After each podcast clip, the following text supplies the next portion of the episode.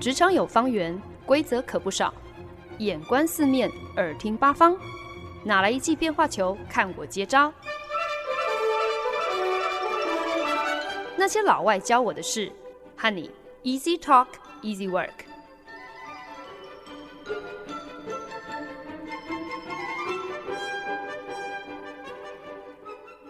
您现在收听的是好家庭联播网台中古典九七点七，台北 Bravo 九一点三，为您带来的节目。那些老外教我的事，我是欢恩。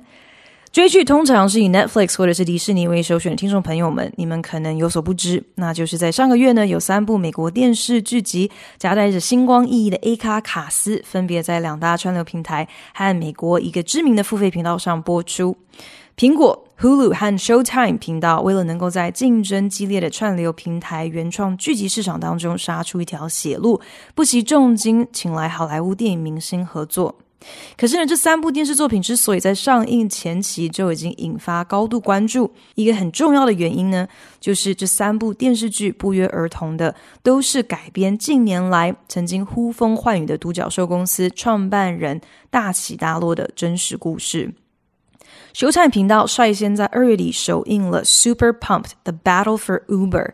请来曾经演出《全面启动》、《恋杀五百日》。以及克里斯多弗诺兰的蝙蝠侠系列最后一集等等商业大片的好莱坞才子 Joseph Gordon-Levitt 饰演个人风格极具争议的 Uber 创办人 Travis Kalanick。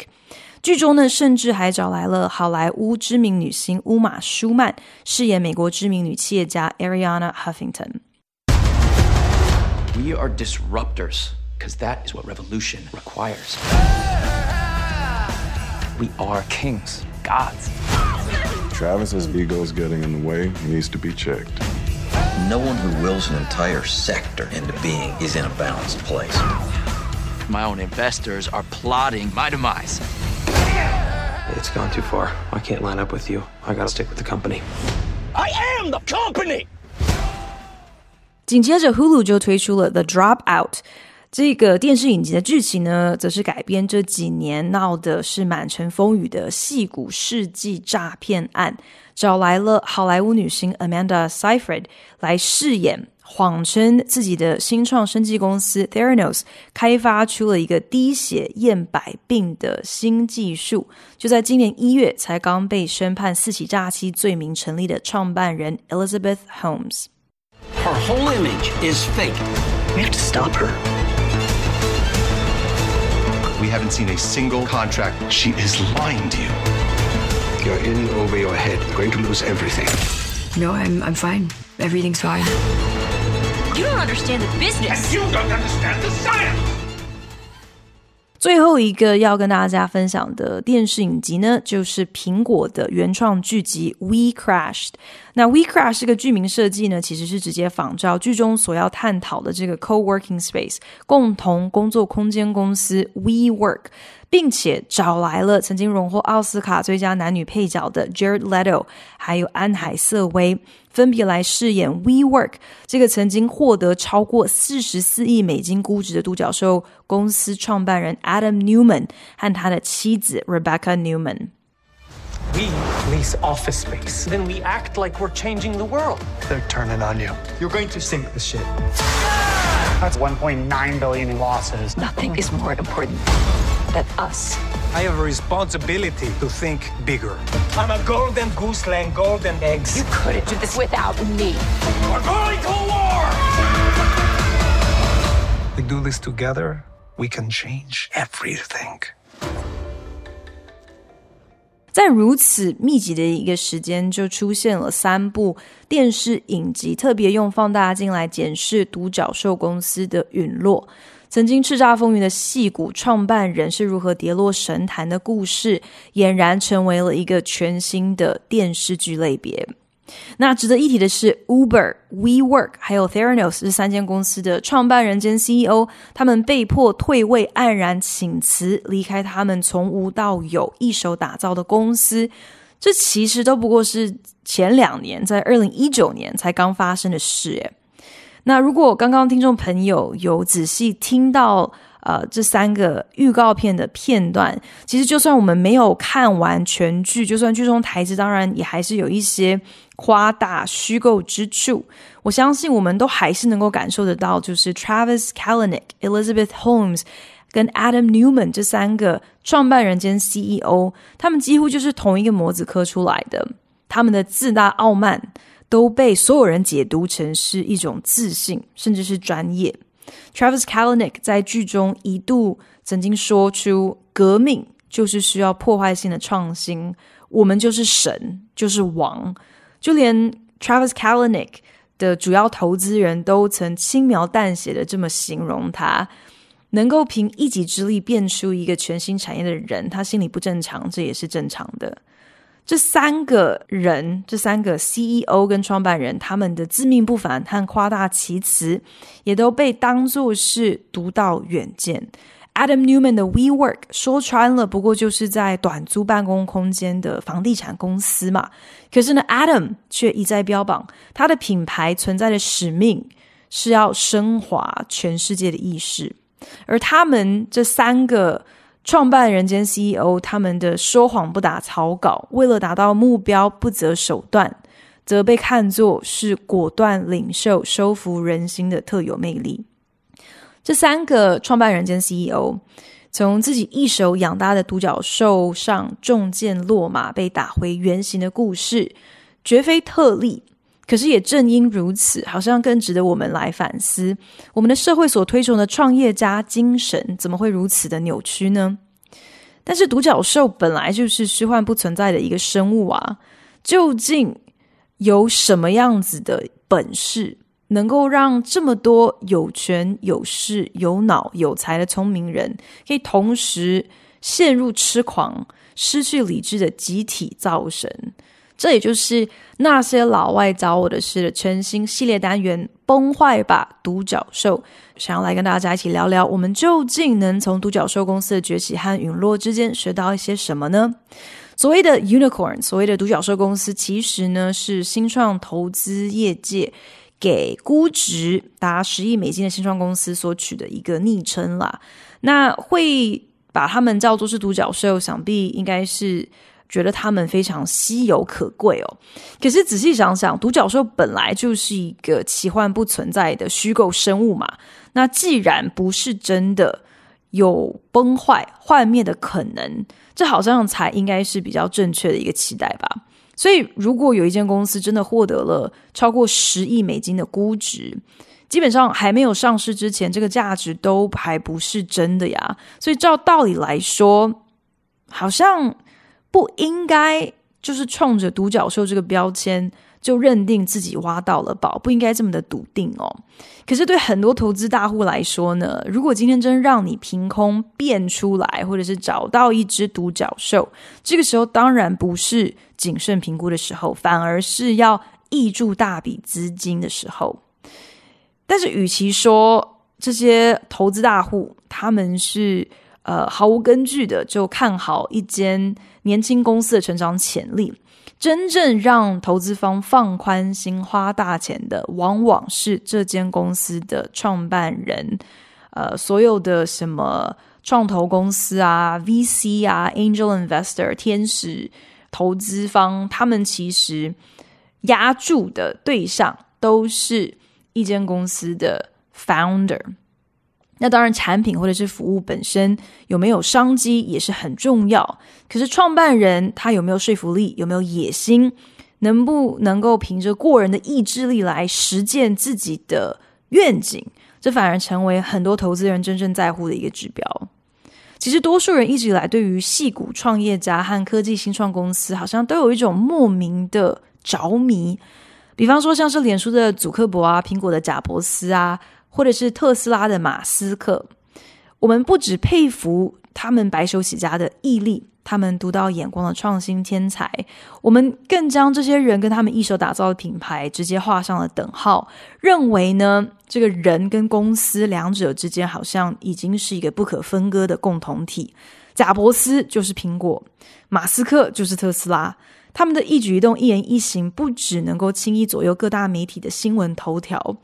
更有直接带动公司市值涨跌的影响力。他们就是品牌唯一的代言人。即便他们的个性难搞、作风可疑，我们却总是愿意为了他们的天才、为了他们的创新，甚至是为了他们对社会所带来的贡献，去睁一只眼闭一只眼。因为如果今天没有他们坐镇把关，那这些品牌不可能走到现在这个模样，而我们的日常生活肯定也就会完全有不一样的面貌。我们喜欢看商场巨人白手起家的故事，因为觉得特别的激励人心，好像得到很多的启发，会觉得诶，其实好像学历高低根本也没有想象中的那么重要。自己要成为亿万富翁也不是不可能的事情，其实就只是差了一个足以改变世界的 idea 而已。可是我们却一样喜欢看成功人士成为过街老鼠的故事。这种时候呢，就会觉得好像上帝是公平的，爬得越高，摔得越重。看在我们这些吃瓜观众眼中，那是大快人心啊！我想这也是为什么《Super Pumped》、《The Dropout》、《We Crash》这三部现正热映中的电视影集获得了如此高的讨论度。这三部剧集描述的都是创新圈中当红炸子鸡气焰正盛的时候跌到谷底的故事。不过，虽然 Uber 和 WeWork 的市值如今都已经一落千丈，好不容易终于上市了，可是两间公司的股票基本上跟废纸没两样。可是呢，这两间公司的前创办人兼 CEO Travis Kalanick，还有 WeWork 的 Adam Newman，他们其实都还是吃香喝辣，他们的身价仍是十亿美金起跳。至于 Elizabeth Holmes 呢，我们也就拭目以待，他是不是真的会去坐牢？呃，到时候结束刑期又会有一些什么样子的发展？其实我们都应该要继续看下去。要把一个新创公司从草创初期到正式起飞的故事搬上荧幕。按常理来说，感觉起来应该不会有什么看头可言哦。如果今天你是一间正常正当营运的公司，那怎么会有什么太多的 drama？你根本也不会有什么特别戏剧化的内容，足以撑起一个可能七到八集的电视剧集。可是所谓上梁不正下梁歪，Uber、WeWork、Theranos 这三间公司之所以在过去几年来，深陷各种负面新闻、吹哨、爆料、诉讼、官司等等风暴当中，其实症结点正是创办人本身，让这三个创办人兼 CEO 能够点石成金，年纪轻轻就闯出一番名堂的种种特质，同时也都正是他们自我膨胀、执迷不悟，将自己和公司都逼上绝路的祸根。果敢决断，过了头那就是玩火自焚；不轻言放弃的极端就是冥顽不灵；舌灿莲花的极致就是吹破牛皮了都还不自知。作为创业家，天生就得要有厚脸皮，不然面对一而再再而三的拒绝，你哪里知道去哪里给自己找台阶下？要销售自己的产品，其实就是等于在销售自己。所以呢，这些创办人们，他们更是察言观色，销售你的受众想要听到的话的最佳销售员。而当你什么都没有的时候，你当然有梭哈赌上一切的胆识。只不过这些都不是在一般人身上常见的特质。所以，当你真的遇上一个人，散发出完全毫无道理可言的自信。他们说的话，即便你没有一句听得懂，却都莫名的说进你的心坎里的时候，今天这个人不管他想卖什么给你，即便你全身的细胞都在告诉你，这人根本就是在糊弄你，你搞不好仍然找不到拒绝他的理由。这就是新创公司的 founder 的魅力，这也是为什么很多人都说。新创公司跟邪教往往只有一线之隔。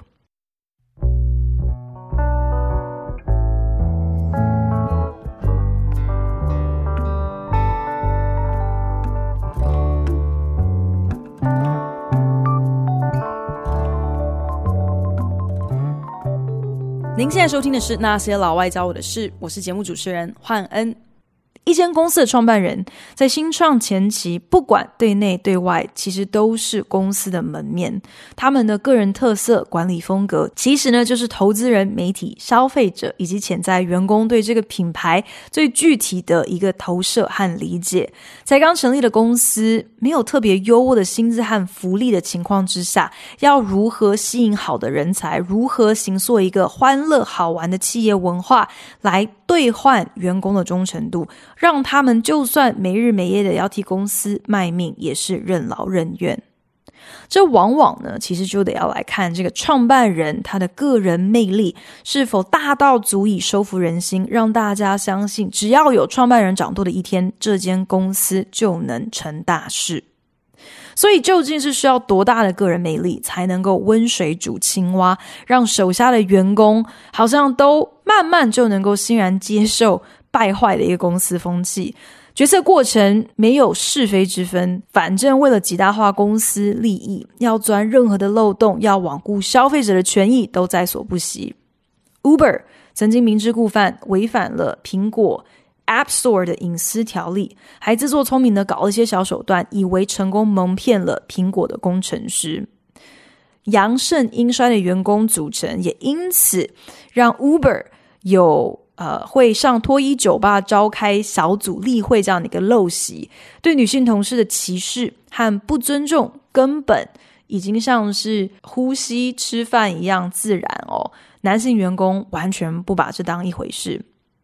WeWork 一天可以上看一两百万美金的亏损，根本还没有转亏为盈。可是呢，创办人 Adam Newman 却优先花大把钞票带员工露营开趴。每周还鼓励员工在办公室喝到凌晨，喝到挂也没关系。主管下属在办公室发生一夜情都是稀松平常的事。Theranos 在整个募资过程当中从来没有提出过实际的成果，甚至在呃跟投资方要做产品示范的时候，还动用了所有团队的人一起来蒙骗投资人，因为大家都知道这个滴血验病的技术根本。是子虚乌有的，所以呢，就按照了 CEO Elizabeth Holmes 的意思，使用市面上一般常见的验血器材来跑报告，来伪造成是自家开发的机器所得到的，用一滴血就得到的这些检验结果。这些员工难道是非不分？难道没有任何的道德标准吗？为什么仍然对他们这些行径异于常人、不把对错，甚至是不把犯法当做是一回事的创办人 CEO，对他们是言听计从呢？为什么这些员工不就辞职离开？为什么会心甘情愿，搞得自己一身腥，也好像完全不介意？这种把所有的信心全部都寄托在一个人身上，全心全意相信至高的领导人无可指摘，永远都是对的。不管遇到什么样子的困难，也只有领导人能够化腐朽为神奇，来带领所有的信众走出低谷，迈向净土。这种盲从的心态，听起来不就跟追随邪教教主的信徒是没有两样的吗？那我知道我这样子形容。肯定有些人会很有意见哦。那抗议的点可能会分成两种：第一，可能就是觉得这种说法未免也太严重了吧？加入邪教跟加入一间新创公司怎么可以相提并论呢？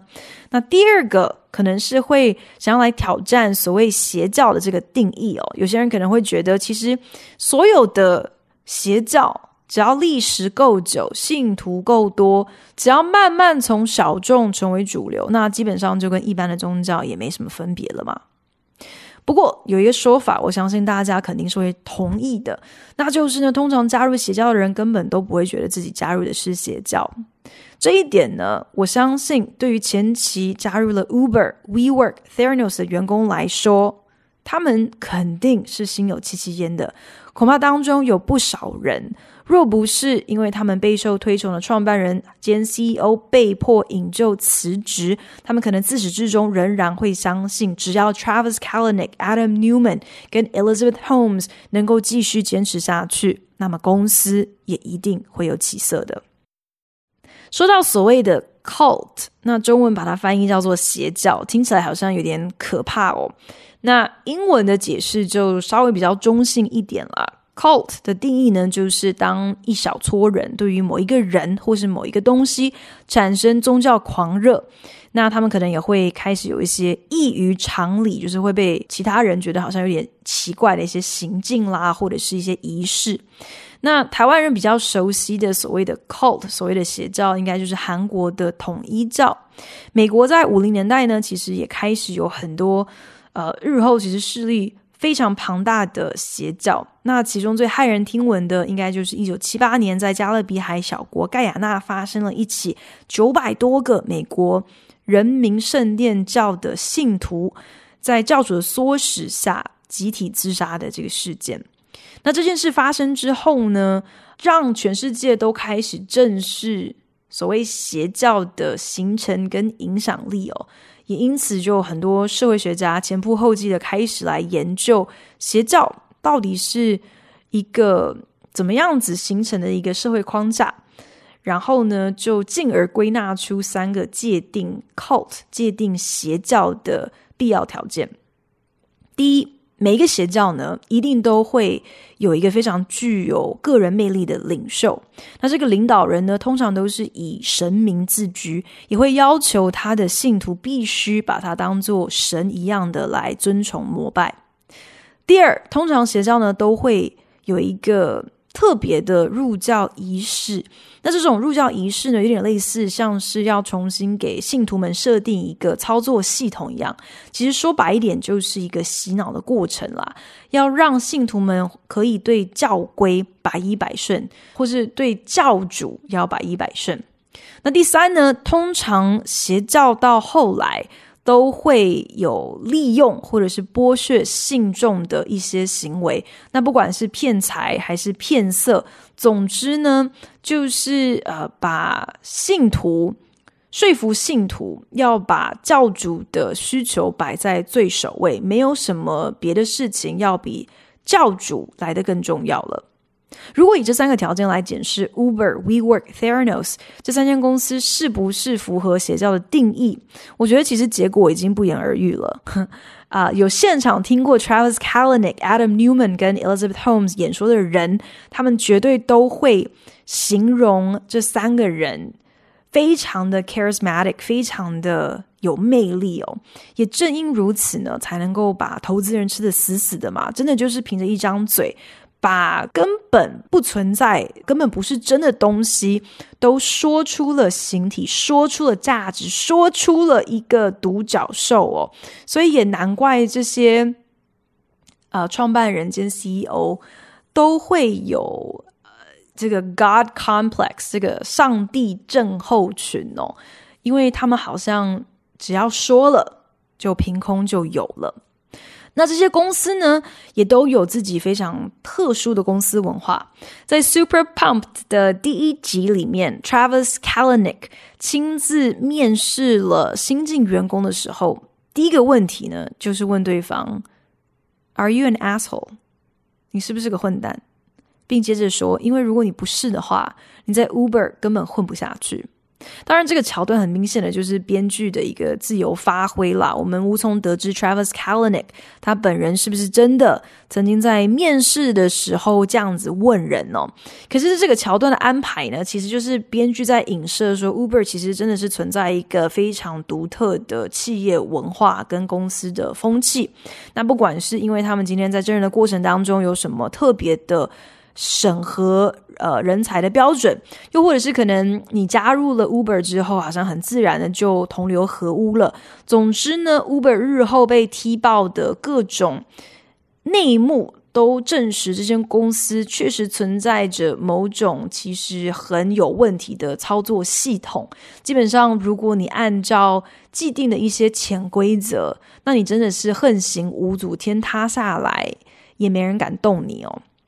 We Crashed 剧中呢，则是一再点出了创办人 Adam Newman，虽然一再强调他在打造的是一个大家庭，是一个社群，是人跟人之间的连接，可是说穿了，他旗下的员工，呃，拿的薪资都是少得可怜，周末加班到深夜也都是家常便饭哦。那 Adam 他虽然在办公室好像提供员工一些很高级、很潮的。呃，饮料跟茶点，还有休闲设施，而且也很喜欢很高调的，会重金安排员工呃，有一些什么同乐的进修特惠，可是其实这些都不过是略施小惠而已。他从来没有真正的把员工的权益放在心上。开过元老级的员工看着赤字报表，斗胆的向他提出建言的时候，Adam Newman 根本是理都不理，甚至还落下狠话来说：“今天若不是看在我们的情分上，看在你是我可能头几个聘用的员工。”敢跟我这样讲话的人，早就要卷铺盖走路了。这种自恋自大，容不得别人挑战自己的权威，甚至会觉得自己备受爱戴推崇，不跟一般人同一个档次，本来就是理所当然的。这样的一个心态呢，其实真的跟邪教教主是如出一辙。即便已经。有这么多的警讯了，有这么多的 red flags，红色旗子到处可见。可是呢，这些独角兽公司的员工却依然不离不弃。正因为入了邪教的人，从来都不觉得自己是加入了邪教。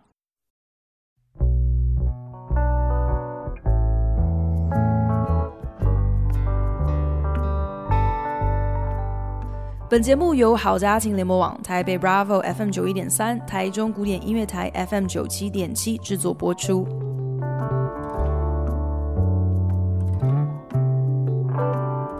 本周呢，我们开始一个全新的系列单元——崩坏吧，独角兽。那灵感呢，是来自于呃，有三部现在正在热映中的美国电视影集，分别是《Super Pumped》、《The Dropout》。还有 We Crashed，那刚好呢，这都是在描述三间不同独角兽新创公司的三位创办人他们的崛起和没落。透过崩坏吧独角兽这个新的系列呢，我一方面是想说可以来跟大家一起追剧学英文，另外一方面呢，其实也还蛮想要讨论影集的内容。带大家可以比较一下，就是剧情跟实际发生的情节有哪一些吻合，或者是会有哪一些出入哦。不过呢，因为这三部影集都还没有播完哦，所以呢，今天其实只能够算是一个 前导啦。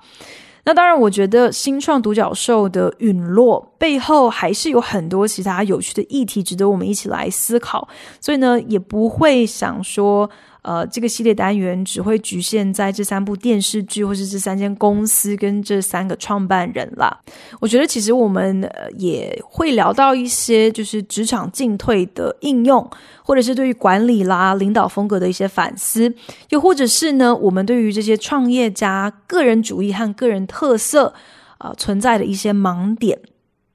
将独角兽新创公司跟邪教做一个对照，其实。雷同处之多，真的还蛮吓人的。那呃，我在做研究的时候就发现，社会学家曾经提出七个大家之所以会好像很轻易的就加入邪教的原因，在这边跟大家来分享一下，然后同时也跟 Uber、WeWork 还有 Theranos 来做一个对照。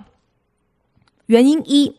这些信众选择入教的时刻，大多都是呃遇上了人生的一个十字路口，自己面临抉择最为脆弱的时候。呃，那其实很多新创公司的元老员工呢，有不少呢，也也就是才刚毕业，真的就是只求能够找到一份工作来累积一个经验，都是涉世未深，光靠理想和热血就能够先填饱肚子的新鲜人，所以特别容易吃新创公司的创办人。他们那种胡诌糊弄你，卖你一个梦想，卖你一个愿景的那一套。原因二，邀你入教的时候呢，绝对都是软性推销，为了要让你放下心防，可以迈开第一步嘛。所以呢，当然不可能会一开始就跟你讲教义，告诉你说我们教规有多繁复，或者是有有哪些可怕的仪式哦。肯定都是会先问一些什么，哎，你你过得开不开心啊？你有没有觉得孤单啊之类的。那很有趣的是，We Crashed 啊、呃，这个影集里面就有一场戏，创办人 Adam Newman 对他非常想要挖角的一个对象说：“我今天问你，你孤单吗？是因为我今天不是要给你一份工作，我是要赋予你一个使命，让你可以和我一起来创造一个终结孤单、能够触及数十亿人的全球社群。所以说，你今天要当一个创业家，你真的。”要很会瞎掰，原因三，邪教非常擅长闭门捏造出自己很主观的现实，而且呢，呃，以此让教徒跟真正的现实世界脱节。那 Elizabeth Holmes 她在被告上法院之前呢，她从来不觉得自己是在招摇撞骗，即使她从未成功开发出她到处公开演说宣传的滴血验百病的这个技术，她仍然打从心底，在她自己的脑海当中坚信这个根本不存在的现实是一个必然会发生的事情。除此之外呢，Adam Newman 他在担任 WeWork 执行长的期间，其实呢，WeWork 从来没有赚过一毛钱，可是他却从来不把赤字当一回事，仍然迫使施压要他的团队积极扩增版图，到处去签下公司根本付不起的大坪数长期租约，一直跟大家说，这不过就是成长的一个阵痛期，这些。创办人他们都很会痴人说梦，很会自欺欺人。那就是成功了，就是你有意向；失败了，那倒霉的就是那些把你这些谎话信以为真的员工。原因四，你要让信徒深信哦，跟至高领导者的亲密关系才是他们人生当中唯一重要的一个关系。我们在新创公司的一些文化里头也有看到类似的一个状况，啊、呃，这也是为什么很多新创公司的员工，呃，愿意就是接受非常长的工时哦，周间加班，周末也加班，抛家弃子，放下家庭的这些时间，全部都把青春奉献给公司。即便是被创办人收入，被当成出气筒，甚至是必须要收拾创办人的烂摊子，也都愿意照单全收。很多时候，当然他们可能是因为很理想化，很相信创办人所画出来的这个愿景哦。可是，其实我觉得或多或少背后也是有点期待自己今天如果跟对人了，那么三十岁就能够财富自由，搞不好可以不是一个梦。会轻易加入邪教的原因五。那就是呢，邪教教主呢非常擅长去创造出来一个共同敌人，让大家能够同仇敌忾、口径向外。那 Uber 的 Travis Kalanick 呢，他不择手段都要赢，呃，合理化他如此激进的一些手法，都是怪在这个竞争对手 Lyft 的头上，会觉得 Lyft 你根本就是一个山寨版，还想要来分一杯羹，那我当然要使出所有。想得到的方式来打压你，想要来并吞你，想要让你没有任何的生路。Travis Kalanick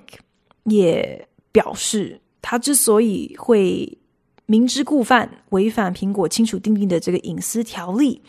那也都是为了要打击中国市场很多不肖司机使用黑市上买来的手机，明明没有呃，实际上开车。可是却透过这样子的一个诈骗的手法骗取车资，害 Uber 有巨额的损失，所以才会出此下策。那都是要怪中国，千错万错都不是 Uber 的错。会轻易就入教成为邪教的一份子的原因，第六就是我们众所皆知的万无一失的同侪压力，因为所有的人不论年纪，不论。种族，不论你的收入、你的社经地位，大家都想要能够融入一个群体，并且找到自己的归属感。这些独角兽公司的新进员工，就算在刚加入这间公司的时候，可能觉得好像哪里不太对劲。像 Uber 的一些女性员工，在前期就会觉得这个整个工作的环境对女性是非常的不友善的。可是呢，即便提出了一些异议。一些反映他们的不满，让人资知道，但都没有得到一个满意的答复，一个公平的对待。所以呢，这些异议分子很快的也就只好从善如流，因为谁都不想被贴上麻烦人物的标签。如果到时候反过来被同事、被主管排挤，那就头大了。最后一个，其实入邪教比大家想象的还要容易。的一个原因，其实就是又要再次回到了教主们基本上都有一个近乎反社会的自恋人格，他们会无所不用其极的让你打从心底相信，今天你如果没了他，你就什么都不是，你就什么都没有了。新创公司的员工似乎最难抵挡创办人的无边魅力，即便对方做出令人发指的行为，还有夸张苛刻的要求，第一时间也是无从反抗，甚至还会极力包庇。说到这里，大家是不是也开始同意了？其实加入新创公司和加入一个邪教，真的不过就是一线之隔。